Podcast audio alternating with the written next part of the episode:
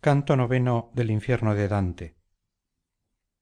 Aquel color que la cobardía me hizo salir al rostro cuando vi volver a mi guía desvaneció la reciente palidez de éste púsose atento como un hombre que escucha porque las miradas no podían penetrar a través del denso aire y de la espesa niebla. Sin embargo debemos vencer en esta lucha empezó a decir. Si no se nos ha ofrecido tal aliado oh cuánto me parece que tarda yo bien veía que ocultaba lo que había comenzado a decir bajo otra idea que le asaltó después y que estas últimas palabras eran diferentes de las primeras.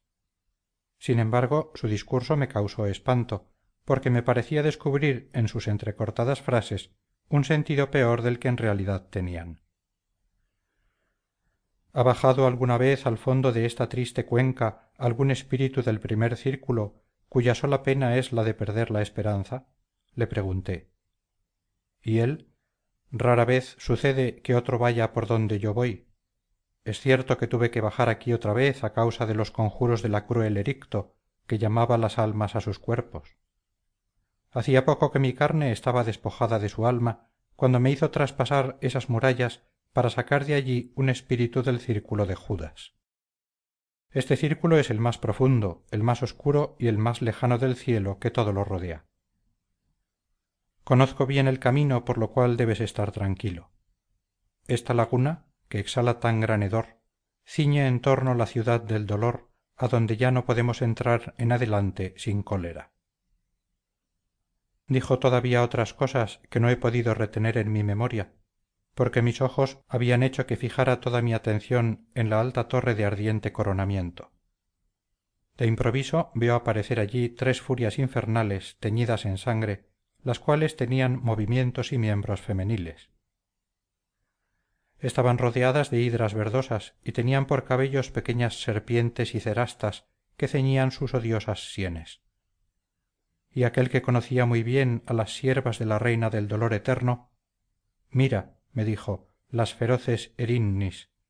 La de la izquierda es megera la que llora a la derecha es aleto y la del centro es tisífone después calló las furias se desgarraban el pecho con sus uñas se golpeaban con las manos y daban tan fuertes gritos que por desconfianza me amparé del poeta.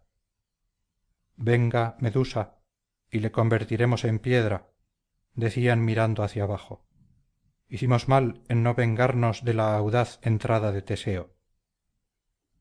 Vuélvete y cierra los ojos porque si aparece gorgona y la vieses no podrías jamás volver arriba.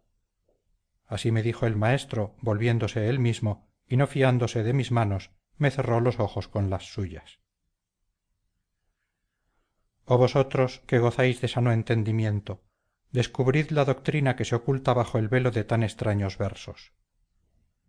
Oíase a través de las turbias ondas un gran ruido lleno de horror que hacía retemblar las dos orillas asemejándose a un viento irritado por los contrarios ardores que se ensaña en las selvas y va sin tregua rompiendo las ramas abatiendo y llevándose las flores y que huyendo polvoroso y soberbio hace huir también a las fieras y a los pastores.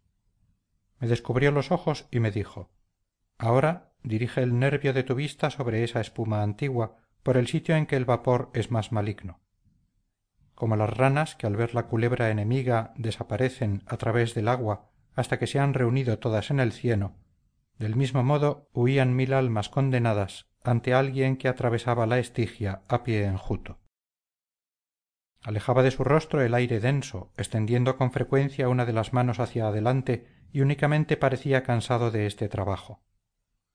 Bien comprendí que era un mensajero del cielo y volvíme hacia el maestro pero éste me indicó que permaneciese quieto y me inclinara. Ah qué lleno de desdén me parecía aquel enviado celeste llegó a la puerta y la abrió con una varita sin encontrar obstáculo. Oh demonios arrojados del cielo raza despreciable empezó a decir en el horrible dintel cómo habéis podido conservar vuestra arrogancia por qué os resistís contra esa voluntad que no deja nunca de conseguir su intento y que ha aumentado tantas veces vuestros dolores de qué os sirve chocar contra el destino vuestro cerbero si bien lo recordáis tiene aún el cuello y el hocico pelados. Entonces se volvió hacia el cenagoso camino sin dirigirnos la palabra semejante a un hombre a quien preocupan y apremian otros cuidados que no se relaciona con la gente que tiene delante. Y nosotros confiados en las palabras santas dirigimos nuestros pasos hacia la ciudad de dite. Entramos en ella sin ninguna resistencia y como yo deseaba conocer la suerte de los que estaban encerrados en aquella fortaleza empecé a dirigir escudriñadoras miradas en torno mío y vi por todos lados un gran campo lleno de dolor y de crueles tormentos. Así como en los alrededores de arles donde está estancado el ródano o como en pola cerca de cuarnero que encierra a italia y baña sus fronteras hay sepulcros que hacen montuoso el terreno. Así también se elevan sepulcros por todas partes con la diferencia de que aquí su aspecto es más terrible por separarlos entre sí un mar de llamas más encendidas de lo que es necesario que esté el hierro en algunos oficios. Todas sus losas estaban levantadas y del interior de aquéllos salían tristes lamentos que parecían los de los hombres ajusticiados. Entonces le pregunté a mi maestro qué clase de gente es esa que sepultada en aquellas arcas se da a conocer por sus dolientes suspiros a lo que me respondió son heresiarcas con sus secuaces de todas las sectas. Esas tumbas están mucho más llenas de lo que puedes figurarte. Ahí está sepultado cada cual con su semejante y las tumbas están ardiendo más o menos. Después dirigiéndose hacia la derecha pasamos entre los sepulcros y los muros. Canto